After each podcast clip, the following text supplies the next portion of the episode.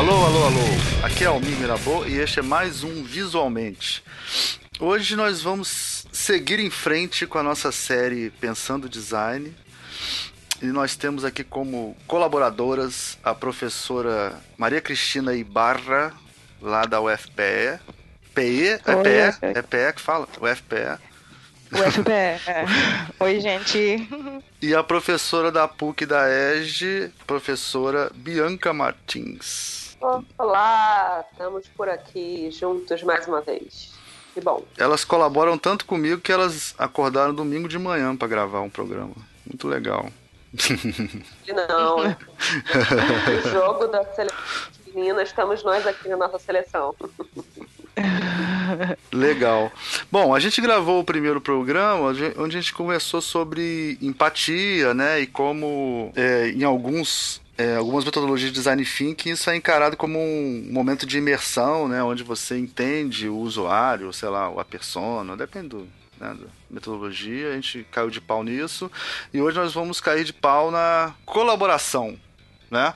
Que em design thinking o pessoal chama de cocriação, mas quando eu comecei a ler sobre isso, chamavam antes de ideação, né, Bianca? Ideação. Ideação. É, cada ideia, né? É. Aí hoje em dia, como eles tinham que combinar um com o outro, né? Eles é. botaram colaboração é. com cocriação, né? É, a Maria Cristina trabalha bastante com isso, né? Ela fazia parte lá do, do LADA, né? E, e o pessoal pesquisa lá, a linha de pesquisa que trabalha com co-design, né? E, e, design, ou design participativo. E a Bianca tem essa proximidade com a PUC lá, que eles trabalham esse conceito de design e parceria. Aí eu queria que vocês falassem um pouco disso, assim, uma pergunta simples, assim, eu queria que vocês definissem a importância da colaboração nos processos de design. Ó, mole. Pode começar. Nossa, o que vocês ótimo. responderem tá, tá respondido. É isso. Tá definido. Posso começar? Pode. Bom, a importância da colaboração e da cooperação. Da, desculpa, da, da colaboração né, nos processos Sim. de design. É, eu, eu vou começar com uma. Gosto de historinhas, né? Eu gosto, vou começar com uma, uma historinha de uma conversa que eu tive com o Thomas Binder, que foi meu orientador lá na Dinamarca e ele trabalha com isso há muitos anos. Ele me falava que o, o código design por muito tempo foi discutido porque as pessoas pensavam que poderia ser cooperação em vez de colaboração. Então ele fala a diferença entre colaboração e cooperação simplesmente que a colaboração é, normalmente inclui diferentes pontos de vista dentro de uma dentro de um processo de design, vamos falar assim. É, a, co a, cooperação não necessariamente. Então, quando você é, sim, inclui esse, esse ponto de vista dos diferentes stakeholders, ou diferentes, das diferentes pessoas que estão envolvidas nesse processo, a um processo mais democrático. Então, essa ideia de colaboração nasce de, de fazer os processos de design mais democráticos. E democrático no sentido de que cada pessoa tem uma voz nessa, nesse nesse processo. Vou ler, vou ler uma frase aqui, diz, o design participativo começou com o simples ponto de vista de que todos aqueles afetados por um objeto de design deveriam ter uma voz no processo de design. Então a gente passa de ser um, um, uma figura que dá ideias e que tem insights a uma pessoa que media essa essa essa colaboração e esses diferentes pontos de vista, entendeu que é, que diferentes pessoas estão pensando, não simplesmente trabalhar com consenso. Eu acho hum. que o, o, diferen, o difícil da colaboração é você ter diferentes sim, diferentes pontos de vista, que não é fácil, assim, eu me lembro que numa, na minha experiência na Santa Teresa, é, a gente estava trabalhando com violência e muitas pessoas, por exemplo, falavam, não, vamos falar com um político para ele, para ele solucionar isso. Outras pessoas falavam, não, vamos fazer através da arte por meio da arte a gente vai fazer, vai ocupar as ruas. Não, vamos é, colocar mais câmeras no bairro. Assim, há diferentes Sim. pontos de vista e chegar a um consenso não é fácil. Então você, quando você dá conta de que, de que há diferentes é, é, vozes, você fala, cara, é difícil realmente trabalhar com pessoas que pensam completamente diferente Sim. e que estão sofrendo os problemas e situações de de diferentes maneiras. Então, a colaboração é importante em processo de design porque você dá é, dá oportunidade que as pessoas falem sobre seus diferentes pontos de vista. E vocês usam acho... o termo colaboração mesmo, né? Colaboração. Sim, colaboração. Não cooperação, exatamente. entendi, tá. Exatamente, colaboração. Tá. Exatamente. Desculpa, Bianca, pode falar. Não, eu, eu ia só é, esticar né, a conversa. Acho que esse é um, é um, é um valor muito muito perseguido né, na, na, no mundo contemporâneo, né, que é o valor da diversidade. Né? Como lidar com a diversidade? Diversidade já é, já é algo, é, vamos dizer assim, do, do, do, cotidiano. O cotidiano inclui pessoas muito diferentes, que pensam diferente, que vêm de diferentes contextos, e talvez por isso é, a, a, essa, essa questão da colaboração seja algo muito importante hoje, né? Que é um modo de trabalhar junto, né? Em prol de um objetivo em comum, né? Juntando diferentes pontos de vista. Acho que é super contemporâneo, né? Não tem muito como é, não considerar isso, né? Num, num, projeto, num trabalho, né? Tá no nome, né, Exatamente. Bianca? Tá no nome, né? Oi? Colabor, né? Colabor é Colabor, trabalhar né? junto, né? Tá no nome. Trabalhar junto, né? Colabor. Muito legal, né? Muito bom pensar Sim. dessa forma. Ótimo. Uhum.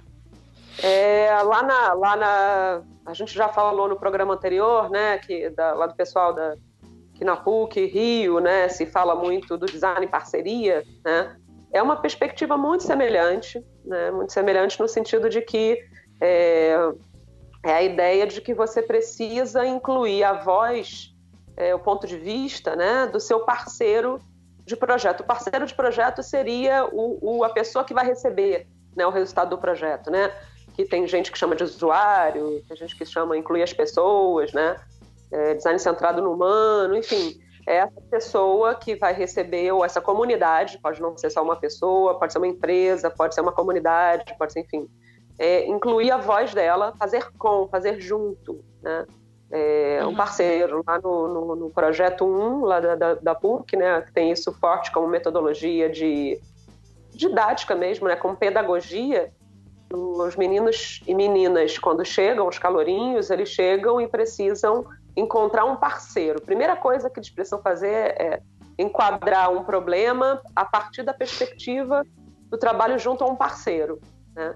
E é muito difícil né, para os calouros entender isso e, e conseguir um... enquadrar o problema, como a gente já falou no programa passado, é algo bem complexo, né? Essa problematização. Né? e ainda problematizar junto com outra pessoa. Acho que por isso a gente fala também, né? O design é algo muito transformador, porque a gente vive, né? A gente vive o projeto incluindo vozes, né? A gente, a gente se transforma também quando trabalha dessa forma, né? Acho que é um pouco isso. Com é, certeza. É, bom, tem umas. É, aí eu vou trazer para um, vamos bater um pouco aqui na como se trabalha isso, né? Como se apresenta isso em algumas metodologias, né? Essa parte da colaboração, ela, uhum. ela é, é, diferente, quer dizer, essa visão da colaboração, ela não é a mesma coisa de design centrado no usuário. Tem uma diferença básica nisso que é, é você ter os stakeholders, né? Vamos, vamos, traduzir stakeholder como partes interessadas, pode ser assim? Partes interessadas, pode ser. Pode ser. Sim. Então, tem, você tem as partes interessadas em um projeto todas participando desse processo. É uma coisa muito mais, como você falou, de mediação do que de é, observação e, e, depois você faz Sim. uma proposta, né? É, uma, é, é quase vivo, né? É, é orgânico. Né? É, uma coisa, é uma coisa é negociação constante, né? Exatamente. É negociação constante, sim. Negociação constante da, das diferentes interesses, né? É. Exatamente. E, e aí eu uhum. fico. Isso é muito legal, porque, tipo, eu, eu, eu. Quer dizer, eu já fiz isso em alguns momentos da minha vida. A coisa de fazer gestão de projeto é muito isso, né? Você pega, sei lá o dono da empresa, o, o, o, o cara que vende insumo, o, o arquiteto, e você tem que mediar essas relações, assim, né? É uma, é uma coisa que em gestão tem, você faz muito, assim, né? Você, quando você faz consultoria, essas coisas, olhar todas as partes e conversar. Mas é mais do que isso também, porque é na verdade é sentar todo mundo na frente de um, de um quadro, uhum. né? E pensar Sim. sobre os problemas, né? Vai muito além disso. E a minha pergunta é essa, quer dizer, quando as pessoas ensinam esses processos, nesses toolkits e tal, na verdade isso não acontece, né? Quer dizer, você pega okay. lá uma ideia da sua cabeça e conversa com outros designers e, e ficam lá colando. Que é, vamos fazer a piadinha, né? Eu tenho uma teoria que essa parte da cocriação é, uma, é um grande complô do post-it para vender mais, né? Assim, porque aumentou o consumo de post-it de maneira absurda, né? tipo, hoje em dia post-it cresceu 100% depois da cocriação e da ideação, né? Porque fica lá aquele é pessoal colando post-it na parede e tal, tendo ideias, mas na verdade a questão não é colar o post-it, a questão é você tá, você, o dono da empresa, a secretária, todo mundo junto para poder é, construir essa coisa, trabalhar juntos, como a Bianca falou, né? É... Sim, é legal a gente falar que você falou em toolkit, e você já está falando essa coisa Sim. do post-it. Sim. Acho que é legal a gente explicar um pouco isso, né? Explica aí, é Bianca, explica aí, né? explica aí, explica. Ah, é a Cris, Cris. Não, eu? não, gente, eu falo, não tem problema. Olha só, toolkits são... Ah, ah fala, fala. É. Não, as toolkits que a gente vê na, na, em várias, por exemplo, o kit de ferramentas da Human Centered Design da Ideal, é, que oh. aparece um monte de, de ferramentas, e não neles, né? Vários na, na Design Thinking, no Design Thinking também tem é, ferramentas como brainstorming, é, o mapa da empatia, é, enfim, várias ferramentas que se vendem como se fosse uma fórmula. Né, que Várias a gente um pouco né, a gente fez isso, né? É. Sim, lembrando aqui, sim. a Ellen Lupton, né, que a gente é uma autora que eu uso muito. Sim, ela claro. também tem as ferramentas dela, né? Ela também vai descrevendo, é. São Sim. técnicas, né? São kits de é, tem técnicas. As mais conhecidas, as mais conhecidas, quer dizer, as mais conhecidas, né? É, tem duas, dois métodos são muito usados nesses cursos de design thinking, que é o duplo diamante, que ele se baseia num divergir e convergir e se divide em cinco etapas, né? Que é, deixa eu lembrar, é Não empatia. Não, são são são, são Acho que são cinco, é empatia, é. definição, ideação, prototipagem e teste, né? Mas se, se é. divide em quatro, tá certo. É porque prototipagem é. e teste é mesmo no final, é. Então você diverge e converge, né? Encontrar, é. é. Isso. Você diverge na empatia, converge uhum. na definição. Você diverge na ideação ou cocriação e converge na prototipagem e teste. E é uma coisa super séria do Design é, Council lá da, do Reino Unido. Tem, do é Reino Unido, sim. Que existe sim, desde sim. 1940, tenho... né? Desde, é, sim, sim. Sabe que tem um artigo, é, a gente trabalha muito com Design Anthropology, né? Que é uma, uma área que não é... Não é digamos assim, que é um terceiro espaço, uma área que está juntando ferramentas do design e antropologia. E nesse, num livro que, chama Design Anthropological Futures, tem um cara que critica o Double Diamond. Sim. Mas a crítica que ele faz é bem interessante porque, bom, ele não só está criticando o Double Diamond, ele está criticando os processos de design e ele faz uma comparação de umas construções que fizeram nos Estados, que são que um grupo de pessoas estavam fazendo nos Estados Unidos, que se chama The Airships, que são como naves da Terra, uma coisa assim, que são simplesmente casas feitas com materiais recicláveis. Então ele compara o tempo é, nessas, num escritório de design comparando o tempo com numa airship, como se constroem as airships. E aí eu me lembro que numa, numa, numa aula alguém falou, mas as airships também podem ser é, é, podem se relacionar com a, a construção da a gente imagina aqui no Brasil como da quando você constrói uma casa em cima. Agora esqueci a palavra. Com palafitas? É, sei lá. Não, não, não. Numa casa, numa, numa casa que vai construir. Ah, é o, o, uma laje. Ah, uma laje, exatamente, ah, a construção sim. da laje sim, sim. no Brasil. Ah. Então, as pessoas se, se reúnem para fazer um churrasco, vão construindo sim. e vão fazendo. Na laje. Sim. Oi? Churrasquinho na laje, né? Exatamente, sim, um tempo estabelecido. Então ele diz, no escritório de design, que normalmente se aprende o double diamond, na escola de design se aprende o double diamond, isso se utiliza um pouco nas nossos, nossos escritórios de design. O tempo é um, é um tempo próximo. Ele fala um futuro próximo. Então as pessoas falam, não, semana que vem a gente tem que fazer coisas para no dia seguinte, são futuros são o, o, futuro é mais próximo, vamos dizer assim. E nessas construções de, da Cerchis, por exemplo, nas lajes no Brasil, as pessoas têm, têm uma, uma relação com o tempo um pouco diferente. É tipo, vamos fazer quando der vamos é, se esse final de semana não der a gente tem outro final de semana que pessoas é. podem é, é, participar desse processo, são meus vizinhos, são pessoas que eu não pago diretamente. Enfim, aí ele faz uma relação bem interessante, eles, porque são a, a, o, a Rachel Harness, que é uma antropóloga, e o, e o Anusas, que é designer, são os dois. E aí eles se, se, se perguntam como é que o design também pode aprender desses processos mais espontâneos e mais onde o, o presente, Legal. falando um presente que é mais, mais longe, né? Sim. É, é, é, e tem criticado. Informalidade, né? Uma coisa informal. Não, exatamente. E não é tão linear como, como a gente aprende Sim. do Double Diamond, onde tem um, descobrir, estou vendo aqui, descobrir, definir, desenvolver, entregar, são etapas muito Sim. estabelecidas, às vezes lineares, né? Cara, isso, então, tempo... isso é genial, isso é genial. Isso é. mata todas as nossas aulas de metodologia de design de todos os cursos do Brasil. Exatamente, exatamente. Se você entrar com a variável tempo, quer dizer, então é, acabou com todos, todas as aulas de metodologia de projeto Porque, que se Gente, vamos lá. O que, que, tá, o que, que a gente está falando aqui, né? A gente, eu acho que o que a gente está querendo falar é que tem o, a literatura que dá, oferece para a gente um monte de esqueminha, né? É, e tem a vida real, e tem o cotidiano, né? Eu acho que é um pouco isso, né? O, o, próprio duplo diamante, né? O double diamond, eu acho que ele é mais um esquema de fases de um processo projetual, né? Tentando planificar num, num a vida cotidiana num esquema, isso é uma coisa muito complexa, né? Que a gente, claro que tem tem uma certa filtragem aí de várias coisas que não cabem naquele esquema, né? É, e, mas mesmo, mesmo assim, eu, eu, eu gosto muito, eu não estou falando contra, não. Eu acho que o pensamento do, do designer é, é, de fato, a gente tentar é, sintetizar coisas muito complexas em, em, em, gráficos que ajudam a gente a pensar junto. Eu acho que isso é, é bom, né? Por isso que eu gosto de ferramenta, acho que funciona. É, mas é claro que o cotidiano é muito, e cada lugar que a gente faça é muito diferente. Né? As coisas acontecem com, com movimentos muito diferentes. Até porque a gente sabe, nós mesmos hoje, a gente pode mudar o nosso jeito de pensar amanhã. Imagina se a gente juntar mais três pessoas diferentes da gente. Cada lugar que a gente juntar com pessoas diferentes vai ser vai sair um, um, jeito de trabalhar diferente, né?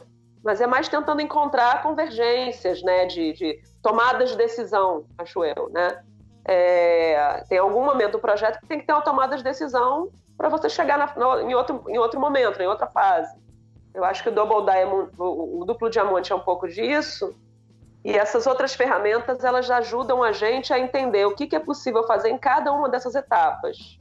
Claro, sim, é, exatamente a gente não, não, não pode descartar completamente essas ferramentas, até porque é um conhecimento que outras pessoas geraram, né? Tiveram experiências e geraram e a gente pode utilizar. Eu acredito simplesmente é o fato de, de, de a gente ficar colado, não se ficar acreditando que as ferramentas vão salvar o processo de Sim. design. Isso que eu acho que é o erro. Realmente, é cada contexto é diferente e cada ferramenta vai se adaptar, vai ser diferente é. em cada contexto. Então, a gente tem que primeiro ler esse contexto, observar, vivenciar, experimentar e depois, é, é, não sei se adaptar, mas criar nossas próprias ferramentas. Eu é. te, tem uma coisa muito interessante assim no design participativo e é que falando em ferramentas que eles acreditam que é, a mesa, quando você junta pessoas numa mesa, essa mesa não tem que estar em branco. Então, eles acreditam que o quadro em branco, como se fosse a tábula rasa, é, é uma é uma uma ferramenta, não sei, uma situação complicada. E eles acreditam que a, a mesa tem que estar tem que ter alguma coisa para começar que não necessariamente tem que ser, por exemplo, tem muitos designers que falam, ah, vamos colocar as pessoas a, a fazer desenhos, é, mas às vezes os desenhos não são suficientes porque tem pessoas que simplesmente não sabem desenhar. Sim. Então, é, eles acreditam esses, esses pesquisadores, a, a, Eva e o Thomas, eles acreditam que a mesa tem que ter alguma coisa. E aí entra, entra o papel do design também. Então, que coisas são essas?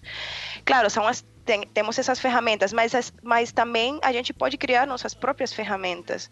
E também a gente pode, como a gente estava falando, ler o contexto e entender o passado. Então, aí, aí entra outro, outro elemento que é o passado. Como a gente entende, é, como a gente traz para essa mesa as coisas que aconteceram antes e não começar para não começar do zero, né? Às vezes essas pessoas Pode. acreditam que a inovação é uma coisa que é...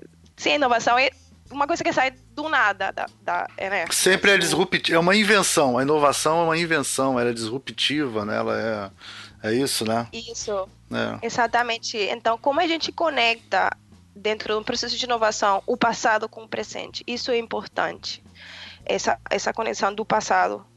Muito interessante com, isso, né? Com o presente, não, não sair é, como inventando coisas do zero, assim. Ou seja, o designer como uma pessoa é, que está imersa ali naquela situação de, de colaboração e, e, com, e, e, o designer como tendo esse compromisso de encontrar os dispositivos adequados para que aquela conversa, para que aquela colaboração seja mais produtiva, né? Ele teria Sim, que encontrar exatamente. formas de trazer esse passado para a mesa, seria isso, né? Isso, exatamente tipo de dispositivo que for mais interessante para aquele, aquele conjunto de pessoas, que faça com que elas conversem e produzam de forma mais é, assertiva, interessante, né? Interessante. Né? Exatamente. Né? É trazer, trazer o passado para a mesa, trazer a memória, como a memória, memória importante, né? É, é, tem o, Arturo Escobar, que é um antropólogo colombiano que a gente também no lado usa muito. E ele fala que a memória é como se fosse. É, na verdade, ele fala do território. O território é como se fosse a memória dos, do, das comunidades indígenas ou dos, do, de uma de um grupo. E o território, como se fosse a Bíblia dos, da, dos lugares, do, das comunidades indígenas, porque o território tem tudo, né? Toda essa paisagem, as árvores, as construções que fazem as pessoas. É. Sim, como isso é importante, a gente não. Por isso a memória, os museus são importantes, a gente entender que, que, que o passado é importante faz parte do presente, não é uma coisa que passou e não tem nada a ver, né? Então, é uma por isso potência, que... né? O passado está em nós, claro, é uma potência. É exatamente, né? uma potência, exatamente. Então, a gente não esquecer que nesses processos colaborativos a inovação nasce também, surge do passado e que é importante entender, como a gente falou no programa passado, né? Da empatia, entender esses contextos e, e tudo. Cris, isso é tão, tão interessante porque eu, eu acho de fato conectar aqui com um pouco dessa coisa de história e memória, né? Como, como os brasileiros, aí é, você talvez tenha uma, tenha uma visão interessante disso, como a gente costuma é, é, é, um, vamos dizer assim, um lugar comum, um jargão, né? Dizer que o Brasil é um país do futuro, né? Como a gente está sempre Sim, pensando no futuro claro. e esquece muito, né? O passado não é algo que a gente traga conosco, né? A gente está sempre falando isso, né? A gente não se lembra o que os candidatos fizeram na eleição passada, enfim, essas coisas. E como isso, como esse compromisso de trazer o passado conosco é algo, o passado, o, a memória, né? não o passado, mas a memória como potência para projetar, como isso traz para os designers né? um compromisso de estar tá sempre é, remexendo né? Nesse, nessa memória como potência mesmo para o projeto. Isso é muito interessante. Isso Sim. é uma dificuldade também como postura para o designer brasileiro, né? Eu acho que é uma coisa para a gente pensar. Com certeza então, é uma coisa para a gente pensar. E também pensar no futuro não como uma coisa homogênea, tipo o futuro, senão também os futuros. Isso. Como a gente pode é, entende o futuro como uma coisa heterogênea, né? Que várias pessoas constroem e que não há uma pessoa lá em cima é, construindo para a gente, senão como a gente também cria nossos próprios futuros. É, assim como são as memórias, né, os presentes, os futuros, né? É porque é tudo Exatamente. Né? Isso, exatamente. O que, eu, o que eu queria, eu anotei umas coisas aqui para conversar sobre isso, né? Então, a gente pode dizer que o, o Double Diamond é, é uma coisa séria, né? Lógico, né? Foi o, o Conselho de Design da Inglaterra, da, do Reino Unido, né? Que trabalhou com isso, né? Mas eu acho que vocês tocaram num ponto que é, uma, que é o... Não adianta você fazer uma linha de produção se você não coloca o insumo correto no, no no processo, né? Quer dizer, tem que ter o input e o output para chegar no output correto, né? E aí eu notei aqui que vocês falaram essa coisa da, do passado, né? Como uma coisa de, de contexto, né?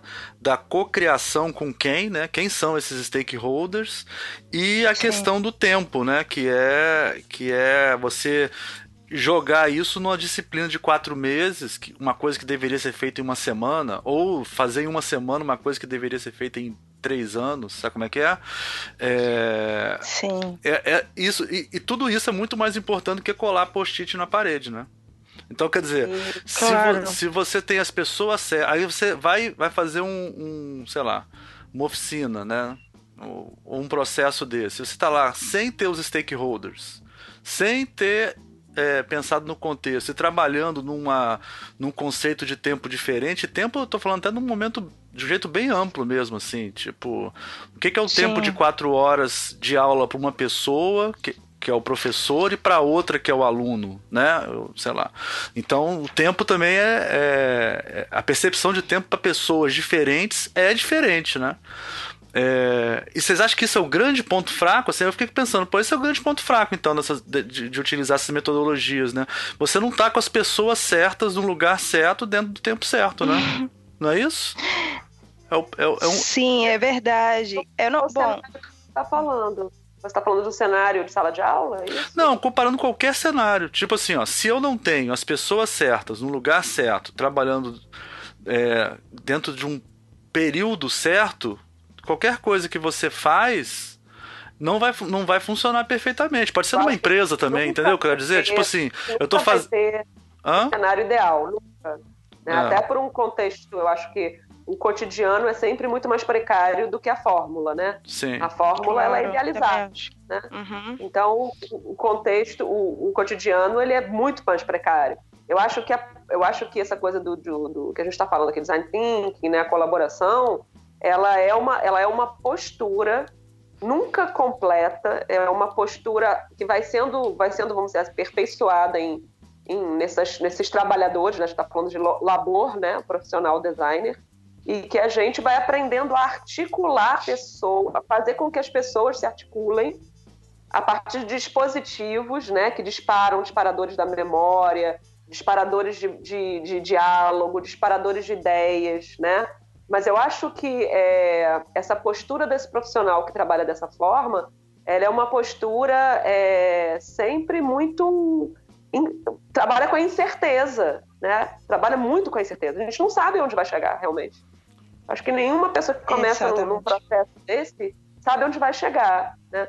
E é assim, eu acho que é, é, esse tipo de profissional ele, ele tem que saber lidar com a incerteza, com o risco, com o desconhecido, como algo a seu favor. Isso não é, não é para panicar, né?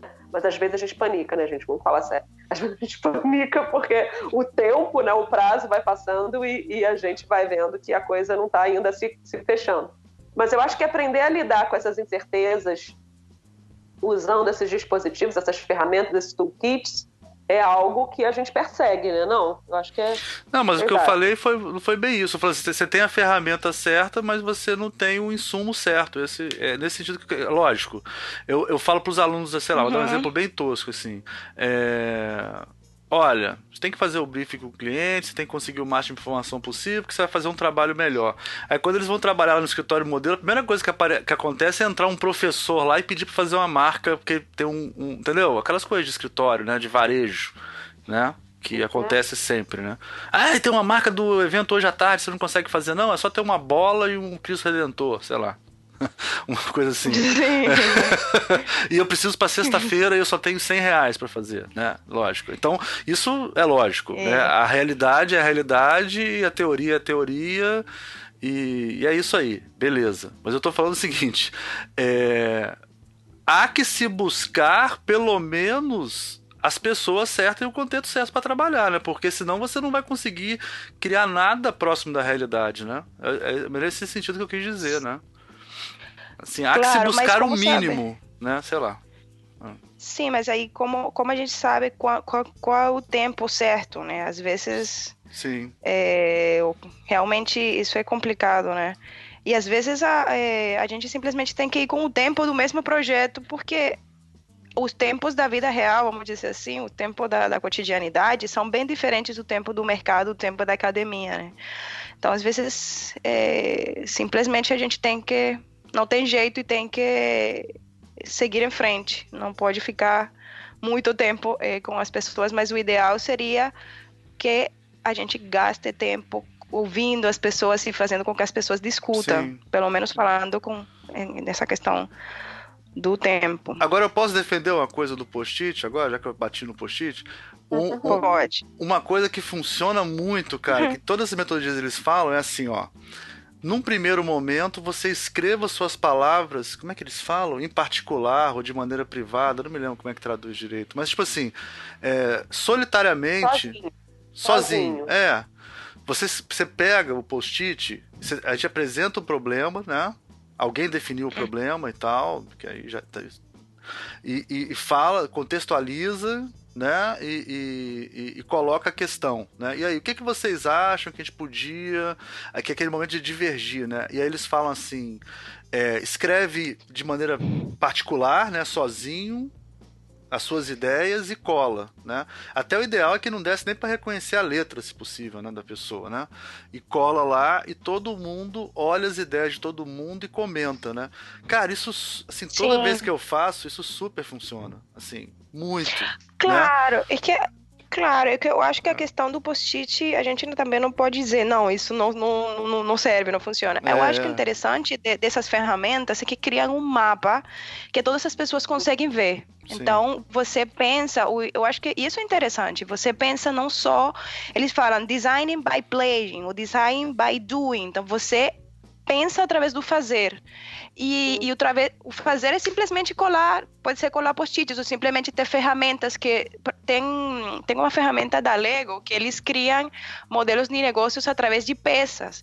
E essas peças te ajudam a pensar. Então, esse, ter esse mapa é uma forma de, de pensar, simplesmente. É, a Bianca falou dos dispositivos, exatamente. É. São dispositivos de conversa, disparadores de conversa, né? A gente é, pode até pensar em, nisso, né? Dá um move, né? É, isso dá um move, né? Dá um... Pensamento Lego do post-it que você pode tirar de um lugar e botar em outro é muito oportuno, né? Muito interessante. Acho que isso ajuda Claro, mesmo. mas não, não podemos ficar só no post-it, né? Tem outras ferramentas que a gente pode usar e, e Incluso, incluso a ferramenta, por exemplo, eles categorizam, um design participativo categoriza, estou falando de um livro, é, deixa eu ver aqui o nome do o livro para vocês saberem. Depois a gente é, coloca os links. Eu nunca coloco vou, os links, vou, mas eu sempre digo que vou colocar os links, mas se vocês não. Vou lembrar. mas, mas o livro sobre participatory design é onde eles classificam as ferramentas entre fazer, narrar e encenar. Ah, legal. Então, ferramentas que ajudam a, as pessoas a construir coisas. Então, entram os prototipagem participativa. É, a gente estava falando em off sobre os cultural props que nos, nas, também entram dentro desse fazer que na, na no kit da IDO é, aparece a, a, mesma ferramenta e não aparecem as, as referências e realmente é, eles chamam de autodocumentação. Conta essa na, história, conta essa história que você viu as ferramentas. Sim, não, no kit de ferramentas de Human, Human Centered Design da IDEO, eles falam sobre, eh, colocam essa ferramenta, autodocumentação, e aparece, e simplesmente eles colocam uma câmera, uma máquina de tirar fotografias, eh, e cada, a, as, essas máquinas têm na parte de trás, estou aqui até buscando aqui, várias, uma lista de coisas. Então, por exemplo, eu uso isso todos os dias. A primeira foto seria é, você está trabalhando com alguém, você entrega a máquina para essa pessoa e a primeira foto teria que ser o que essa pessoa usa todos os dias. Então, segundo hum. ponto, isso é algo que eu preciso melhorar. Então, a pessoa vai lá e tira uma fotografia do que precisa melhorar. E assim são 24 pontos, pelo menos aqui no exemplo que, que eles colocam no, no, no, no livro. Só que essa ferramenta se chama Cultural Props e foi feita por um cara que se chama William Gaver, em 1991. Então, vocês veem que o engraçado é, é que eles colocam a referência no. Sim, no... É, são danados para isso. É. São danados, são danados. É. E, e, simplesmente o que eles queriam, e não é só a câmera, a máquina de tirar fotografia, simplesmente o que eles queriam era fazer com que transformar os questionários de ter uma perguntas e um espaço para responder em uma, uma ferramenta mais lúdica, né? Instrumentos que, que as pessoas isso, pudessem. Isso. E aí é um é trabalho de design também. Boa ferramenta. É aquilo que você falou, né, Cris? Encontrar a boa ferramenta, o bom dispositivo para que essas pessoas consigam entrar num contato mais profundo, mais produtivo, né? Isso, exatamente. Então, bom, tem ferramentas para fazer, que estão dentro dessas ferramentas para fazer, estão essas cultural props.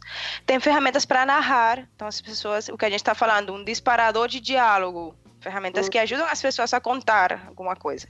E tem ferramentas para chama, ensinar. Chama vinho, né? Chama vinho. Você dá vinho pra É. pessoa, né? Dá vinho pra pessoa, a pessoa Ué, é, é um dispositivo que faz as pessoas falarem. Vinho, caipirinha. É verdade. Olha, E a gente pode. é- Só, é, Cris, só de interromper, a gente pode estar criando agora, nesse momento, no- o novo toolkit de design thinking que vai fazer sucesso mundial. Que é, em Sim. certo momento, dar cachaça pras pessoas, cara. Imagina, a gente pode estar criando nesse momento. É, isso pode ser uma ideia genial, olha o que eu tô falando. ó. Ainda é adaptativo, né? O contexto. Ter um vinho, uma cachaça, uma cerveja. Isso, exatamente. é. Isso, é, é, a, gente pode, a gente podia criar um, um, um- um toolkit tipo Night do Rio, Night na Lapa. Tipo assim, design think na na Lapa. Lapa. É. Uma mesa de- Não, você começa na. Edge, você começa na Edge, que já é o berço do design, aí você conversa lá, aí você vai pra Lapa, enche a cara e volta pra Edge, entendeu? E a gente faz um três etapas também. Empatia. É, Olha, olha, olha o que eu tô falando. Eu, tô- eu vou anotar isso, eu tô tendo uma ideia genial. Eu vou ficar rico com isso. Vou ficar milionário. um, um kit com tour inclu, incluído. É, pô, imagina, o gringo vem pra cá fazer um curso de design thinking na Edge. Aí, oi, Bianca, você que é professora, vamos botar isso pra funcionar, Pois é. cara. A gente traz os alemães Qual? pra cá, porque agora vai ser a vingança brasileira. Cara, tô cheio de ideia. Olha só, é a vingança brasileira. A gente vai estar ensinando design pros alemães, cara. Na Edge. Olha que doideira. Que maravilha. Olha isso. Invertendo a coisa, né? Descolonizando a parada. Vamos Caipirinha thinking. É, Caipirinha algo thinking. Caipirinha. Pink. Caipirinha thinking, ó. Olha o nome. Caipirinha thinking. Pronto, acabou. É isso aí. Acabou, gente. Não precisa falar mais nada. Não vou nem publicar esse programa. Eu, vou, eu não vou publicar esse programa, não. Eu vou registrar a ideia antes. Depois eu publico. Desculpa que fala. Mas, gente, para terminar, não, tem essas ferramentas para ensinar, que eu acho que também é super interessante de a gente falar, porque não são só ferramentas de post-it, ferramentas físicas, mas também é, ferramentas que ajudam as pessoas a a utilizar o corpo para expressar ideias, para expressar situações e Caraca. futuros cenários. É muito interessante. Como então, é que é? Dá um exemplo. é, dá um exemplo. é, por exemplo, tem o, é, a, a prototipagem é, Experience Prototyping, que eles chamam. E dentro desse Experience Prototyping tem o Body Storming. Tá? O Body Storming é uma simplesmente uma, uma daquelas ferramentas como o brainstorming, só que a gente não, não faz e não escreve é, as ideias como o brainstorming fala, senão que simplesmente a gente corporifica isso, encena as ideias. Então, é uma Ah, faz sim. uma encenação das ideias. né? uma encenação das ideias, exatamente. E eles têm o, a mesma IDEO, eles têm um, exe- um exemplo, e é que eles iam, iam projetar um avião. E eles fizeram simplesmente, eles trazeram, fizeram o, o cenário com cadeiras normais, não cadeiras de avião, cadeiras normais e mesas, o que tinha naquele, na, na, na hora, né, no, no momento. E aí eles começaram a girar as cadeiras, a ter, a ter ideias a partir dessa interação com as coisas na hora, não escrevendo, senão fazendo. Então são são técnicas, não sei, que ajudam a, a, a Experimentar com o corpo, né? exatamente experimentar com o corpo. Então aí é, a gente vê que os designers é um, um desafio também para os designers. Então sair do papel e sair da mesa e ir para trabalhar com o corpo também. É, que, que às vezes a gente, as pessoas Ó, não. essa de não trabalhar com o corpo também dá certo no Caipirinha Fink, hein? Podia levar os caras Ah, pra dançar. que- Não, não, dançar samba, essas coisas lá, lá, lá. Ah, Jogar tá. sinuca. Tem muito disso, né? Quer dizer, então, como é que é? O primeiro é, o segundo é É, narrar e o, e o, e encenar, é drama- fazer, fazer, narrar e encenar. fazer, as- narrar e ensinar. Interessante. Exatamente, sim, sim, sim, Muito sim. interessante, adorei. Porque é realmente essa ideia de, de, de projeto. Eu não sei nem como você traduziria isso pro, pro, pro português, né? O design by playing, o design através do jogo, que não, não seria Sim. do jogo porque, porque não é uma coisa. É, que porque já é play já também tem a ver com atuação, Play né? Atuação, Encenar, atuar. Claro, né? também. É, Com encenar, sim. sim. encenar. Mas a- o interessante é que em inglês eles colocam em gerúndio, então playing, que Ah, seria sim. através da ação de, de jogar, não. Entendi. E é uma coisa que é É. E do design by doing. Então, como as pessoas é, pensam através do fazer. Essa ideia do. Gente, essa ideia do, do, pensar através do fazer é muito interessante porque normalmente a gente entende que o, o a mente está separada do corpo. Então, esses é. autores mais novos, assim, estão dizendo, não, a gente pensa através do corpo também. Então, é, por exemplo, você, Almir, que, que é músico, né? Como, como os dedos têm memória, como a sim, gente. Mecânico. É, né? é. Sim, é mecânico. Quando a gente pega um violão, um, um, é, um qualquer outro instrumento. Como a gente pensa através das mãos, enfim, essa ideia de, de que nossas mãos fazem parte do nosso cérebro, não é uma coisa separada. É muito isso legal. É coisa... Claro, isso é muito interessante. Isso Por isso que essas ferramentas. Eu acho que. Desculpa, não, pode, pode, falar, sim, sim, sim. Pode falar, pode é, falar. Eu, eu, acho que isso também vem muito, eu gosto muito de, de usar esse, esse recurso também, né, de, de pensar com o corpo, porque eu acho que isso vem muito também de, um, de uma habilidade nossa, infantil, né, inerente ao ser humano. As crianças são muito assim, né? Crianças, elas encenam o tempo todo, elas dramatizam o tempo todo, eu acho que essa nossa, aí lá vou eu colocar a educação no meio da conversa mas eu acho que a gente vai desaprendendo, né? A gente vai sendo educado, castrado a, a pensar é, dessa forma abstrata com a mente, a mente, a mente, a mente, e a gente vai perdendo essa habilidade, né? Da encenação, da experimentação, do tocar na, em coisas nojentas que a criança faz. A criança apalpa tudo, né? A criança encena tudo.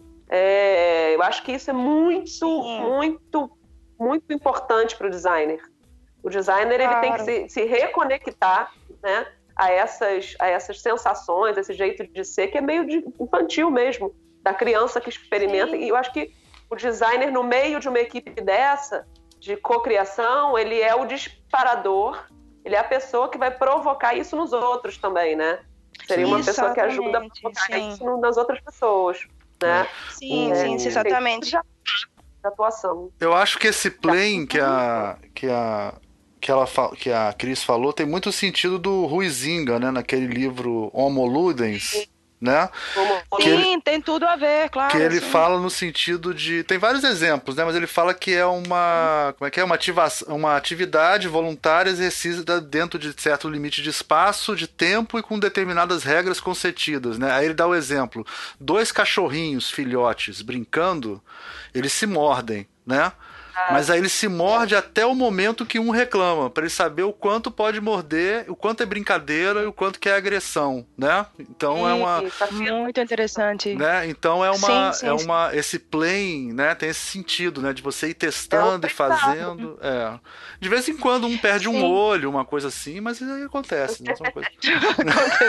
não, e eu É a sobrevivência não, eu... do mais forte, afinal de contas. Pode perder um olho, um mata o outro, mas é, é normal. É. Isso acontece também no design, né? Isso acontece.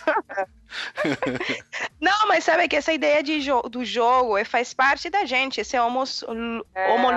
É, é, é, é, que dizer, todos somos, todos os seres somos. É... Né?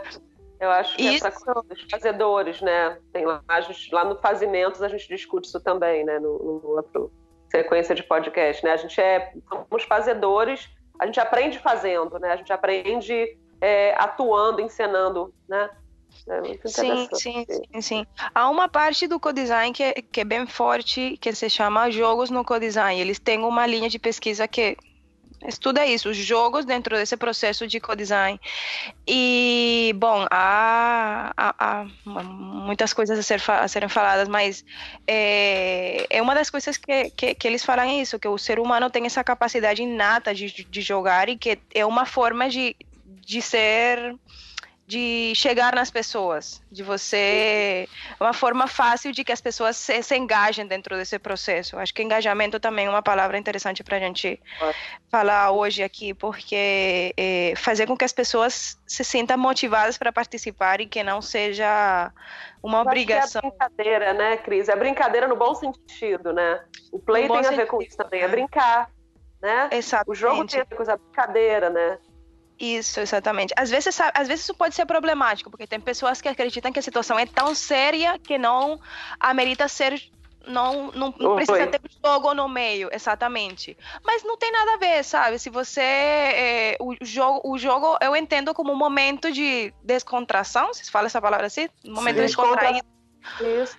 Isso, onde as pessoas. É, simplesmente é, falam do que pensam, então, através de uma maneira mais lúdica, mas pode ser um assunto completamente sério, sabe? Não tem que, como, por exemplo, a violência num bairro, ou então falar. Tem, tem projetos que, que, que utilizam jogos para falar de resíduos, que é um, então, são temas sérios, mas não é, não é questão de jogo como uma brincadeira no sentido ruim da palavra, senão uma entender isso como uma oportunidade para que as pessoas eh, se sintam engajadas e as, as é. ideias flua de uma maneira mais fácil, né? Uma estratégia, né? Uma estratégia isso. de de trabalhar. Não, é, essa coisa do play, né? É muito foda isso, né? Porque qualquer pessoa que já fez teatro, é músico e tal, entende perfeitamente ah. isso. É porque a gente tá falando aqui a meia hora disso, mas é, é meio assim. Quando você tá tocando em conjunto, todo mundo junto, né? Uma banda, ou quando você tá em cima uhum. de um uhum. palco atuando fazendo teatro, você entende perfeitamente esse play. Porque ele é, ele é tipo. O que você faz, outra pessoa reage, você reage à reação dela, entendeu? É uma coisa meio é, vocês fazem coisas juntos espontaneamente, tocando às vezes, ou acentuam, mexem na dinâmica da música. E eu acho que eu nunca fiz teatro, mas, quer dizer, não profissionalmente, mas no teatro também a gente vê que isso acontece, né? A reação, a reação, né? Então é, é perfeito. É porque em português a gente fica falando jogo, nunca encaixa direito, né? Mas, mas é isso, é o play, né? Play é a melhor palavra para falar disso, né? Sim, sim, é, sim. Legal. É. E essa, esse ser jogo players, leva a uma. Ser player, né? Ser um, ser um ser... player. Sim, sim, é. sim, sim. Esse jogo leva à reflexão. Então é importante que a gente também entenda que. A... É isso que a gente estava falando, que a gente pensa através do, do nosso corpo, né? E que há um momento de reflexão nesses processos de colaboração são é, a gente é porque eu estou falando aqui da reflexão porque tem um tem um, teórico que chama Donald Schoen que já, já vocês falaram algumas vezes nos programas mas ele fala do, da reflexão na ação então Sim. como é que dentro desse processo de co-design, essas ferramentas, essas coisas que estão na mesa, se a gente entende esse processo de co-design assim, ajudam a pensar nesse momento com essas características, nessa situação, e não aplicar uma teoria que já existe, senão que você mesmo está criando a sua própria teoria, vamos dizer assim, a partir do que, do que está surgindo nesse, nesse momento com essas características específicas dessa situação e, e através dessas ferramentas que estão ali eh, dando suporte a esse processo. Bianca trabalha muito com reflexão na ação, né, Bianca? Nos seus trabalhos. Muito.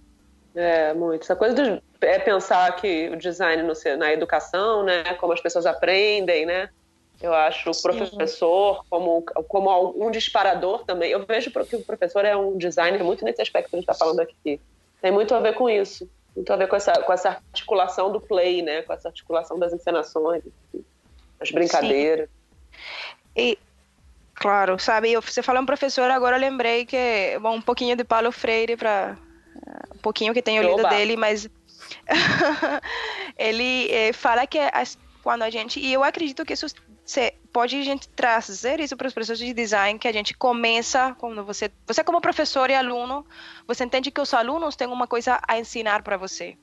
E assim pode ser nos processos de design também. Você acredita Exato. que essas pessoas que estão esses stakeholders que estão ali essas partes interessadas que estão ali têm uma coisa para ensinar para o designer. Então essa ideia que a gente falou um pouco no programa passado de que o designer sabe tudo é, não é verdade. A gente precisa das outras pessoas para a gente chegar numa solução que, que, que, que seja interessante para todos, né?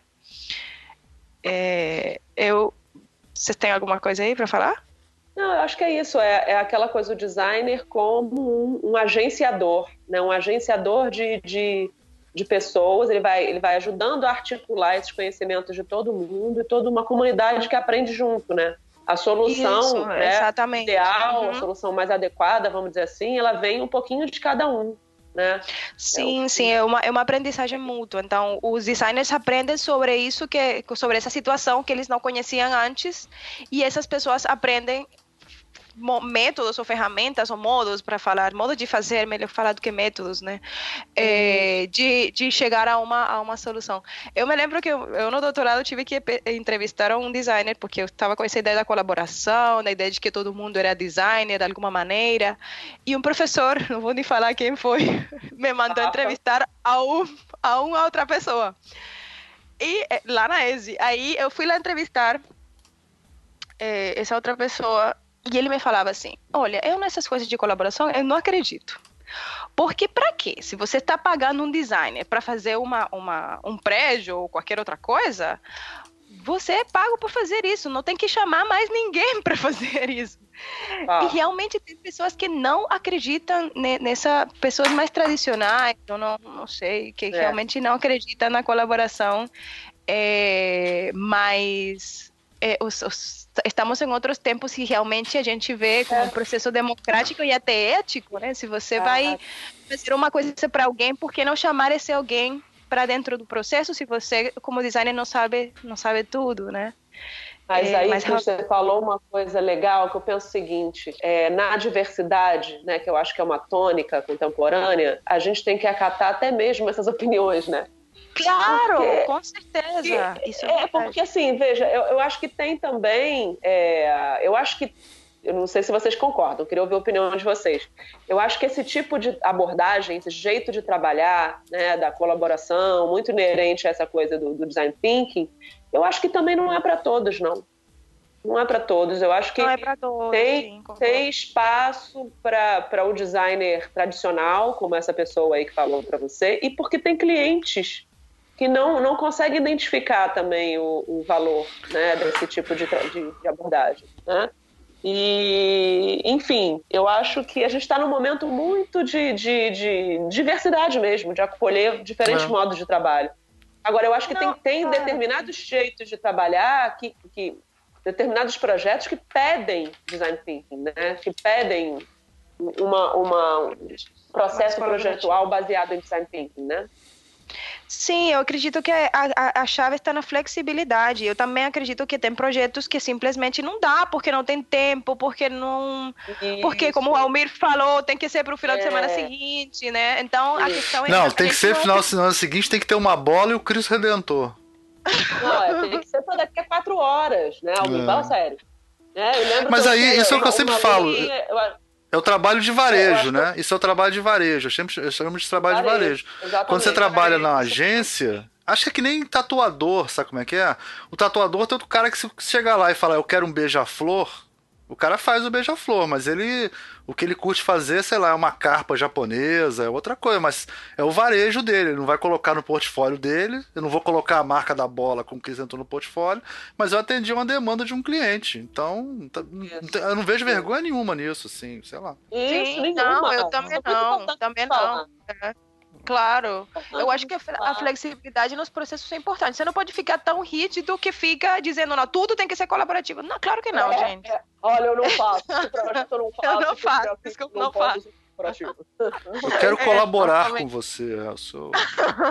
Não, imagina você. A gente está uma hora falando disso, aí você tem que explicar isso para todos os seus clientes, né? Não, porque em 1960 o Nigel Cross escreveu o Designer Ways of Knowing, e depois o Rittel escreveu, e o Buchanan falou do Wicked Problem, e depois o Sean fala sobre a reflexão e a ação. Então aí a gente entende por que a IDEO fez um, um, um, um toolkit, né? Claro, exatamente. Né? É, estão sim, certos sim. de fazer o toolkit. É uma, chega a ser, olha que coisa interessante, né? Chega a ser uma ferramenta de comunicação também, né? Porque você cria uma coisa que a pessoa. Comunicação até com o cliente. Sim, com o cliente, com cliente é. Com, com cliente, certeza, é. é didático. É didático, é mais fácil de, de explicar, de, de, de comunicar exatamente. Mas pra gente que é professor, a gente não pode é deitar em cima disso e ficar nessa, né? Porque senão aí acabou e... tudo, né? É. Aí, aí desiste, vai fazer outra coisa, né? Senão. É. Eu acho, eu acho que essa é uma coisa que a Cris falou. Não sei se eu interrompi vocês, eu interrompi, né? Pra fazer alguma piada. Não, não, não. Não. Jeito nenhum. É, uma, uma coisa que a Cris falou no começo, que eu achei muito legal, que ela falou. Primeiro, essa coisa que a Bianca falou foi perfeito agora, da, da aplicação no mercado, né? De, de como falar. E, e, a coisa da, da Cris, ela falou no começo que a IDO, ela coloca o toolkit lá, mas não fala de onde veio, né? Ah, isso eu acho super interessante, cara. Eu acho assim, essa, essa é uma dica que a gente pode deixar para as pessoas se quiserem se aprofundar nesse assunto. Assim, tem alguns textos que todos nós lemos no começo, assim, é, do mestrado. Acho que todos nós acabamos lendo em algum momento, porque algum professor passou, mas que eles viraram mais modinha dos anos 2000 para cá, e aí nas pós-graduações se falava, né? Tem o Designer Ways of Knowing do Nigel Cross que é uma coisa Sim. antiga, mas que virou modinha no Brasil nos anos 90, 2000. Tem o Wicked Problems do Buchanan. Qual é o nome completo do Wicked Problems? Wicked Problems é do In Design né? Thinking. Wicked, Wicked Problems é. in Design Thinking. É do Rittel. É do Rittel ou é do Buchanan? É do Rittel, é do é do né? É, também que é um... Não, Wicked Problems em Design Thinking é do Bucana. Em Design Thinking é Bucana. É Bucana. É. Tem o do Bucana e tem o do, tem o do Rito também, que é mais antigo. Mais antigo, isso, exatamente. Que é, ele fala, eu... talvez, em Wicked Problems de uma maneira mais geral, né? Geral, isso. Sim. E o Bucana, mas o que teve bem na moda foi esse do Bucana, que todo mundo leu. É de 92 do Bucana. Sim, é, então, esse do Rita também. De 70. 70, bem mais antigo, é verdade. Hum. É, e tem o, o, os textos do Sean também, né? Que todo mundo leu uma certa uhum. época, assim, influenciou muito muitos professores, né? Que a gente conhece, muita gente. É. E aí uma coisa que eu sempre falo assim, para todo mundo que gosta de design thinking, quer trabalhar, cara, dá uma lida nesses caras, sabe como é que é? Vê da onde, vê da onde é. veio isso para você não ficar achando que que é só uma receita de bolo, né? Porque tem muita gente Sim, séria que pesquisou isso, né? Mas não, eu gostei muito do... das referências que a Cris trouxe, viu? Sim. Eu, sou, eu, é, eu acho que a gente tem que pensar é, é, que a gente fica sempre lendo as mesmas pessoas. Isso está muito no contexto dos ingleses e dos norte-americanos, né? Verdade. É, essas referências mais, mais latinas, mais do sul, né? Vamos falar do sul, né? Tem muita Sim, coisa legal. Acho que tem muitos brasileiros escrevendo coisas legais, colombianos, né? Você citou aí o, o Arthur sim. Escobar, né, Cris? Isso, é, isso, sim. Isso sim, é sim. muito bacana, porque é o é, nosso jeito e hum. o nosso contexto, é território, né? Vamos falar de, de território, né, Cris? Sim, não, com certeza. Tem, um, tem outro autor que, que eu estou lendo agora, que também é citado por Escobar. É muito interessante porque ele se chama Orlando Falsborda e ele é um, um sociólogo que ele eh, inaugurou, não sei, criou a faculdade de sociologia, a primeira faculdade de sociologia da, da Universidade Nacional da Colômbia, que é uma das mais famosas e importantes. E, e ele é da minha região, e de, nessa, ele pesquisando essa, essa região caribe, que é de onde eu venho, ele traz um termo que é o ser pen, sente pensante, uma pessoa que sente e pensa. Então a gente falando eu acho muito lindo porque é uma é sair fugir um pouco desse racionalismo que a gente Verdade. tem de é. entender que que os métodos são uma coisa lógica que um mais um vai dar dois e realmente na vida cotidiana trabalhando com pessoas não é assim e como a gente junta é, esse deixa assim deixa de lado um pouco a razão e a gente também pensa um pouco com o coração. Parece um pouco. É, não, é, é isso, é experimentar é experimentar sim, com o corpo. E experimentar e sentir. Exatamente, exatamente. Esse sim. sofrimento de sofrer no corpo, que dizer, experimentar e sentir na pele a, a, a, o que as outras pessoas também sentem, também tem a ver com isso, exatamente.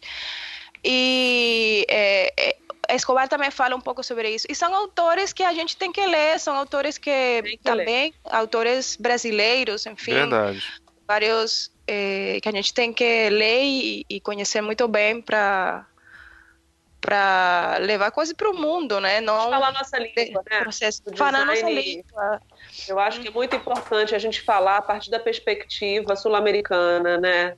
latino-americana no design, porque isso eu acho que é também é, é, é escrever essa história contemporânea e a prática contemporânea do design, né?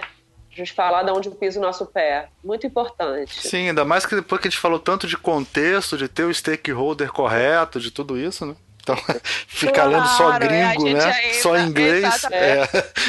Nada a ver, exatamente, exatamente. Aqui também, esses dias estava falando do Aloysio Megalhães com meus alunos, que ele é pernambucano, né? Como ele fala, por exemplo, ele faz uma relação entre São Paulo e Triunfo, né? Quais são os tipos de desenvolvimento. Bom, enfim, trazer várias é, é, reflexões para a nossa prática do design de pessoas que estão aqui. Que Sim, tem... é. não, esse texto é, é, muito importante, né? Que ele compara que nem tudo que é bom para São Paulo é bom para Triunfo, né? E é verdade. Né? Com certeza. Esse é, perfeito para falar de contexto, esse né? livro é lindo. E Triunfo, né? E triunfo, isso, é isso, é isso, é isso. É. Luiz Magalhães, ó, hoje a gente está cheio de literatura legal, hein? Muito bom. Sim. Ótimo. É, acho que a gente podia partir para os finalmente aqui. Eu acho que teve algumas coisas que a gente acabou não falando. A gente pode falar mais.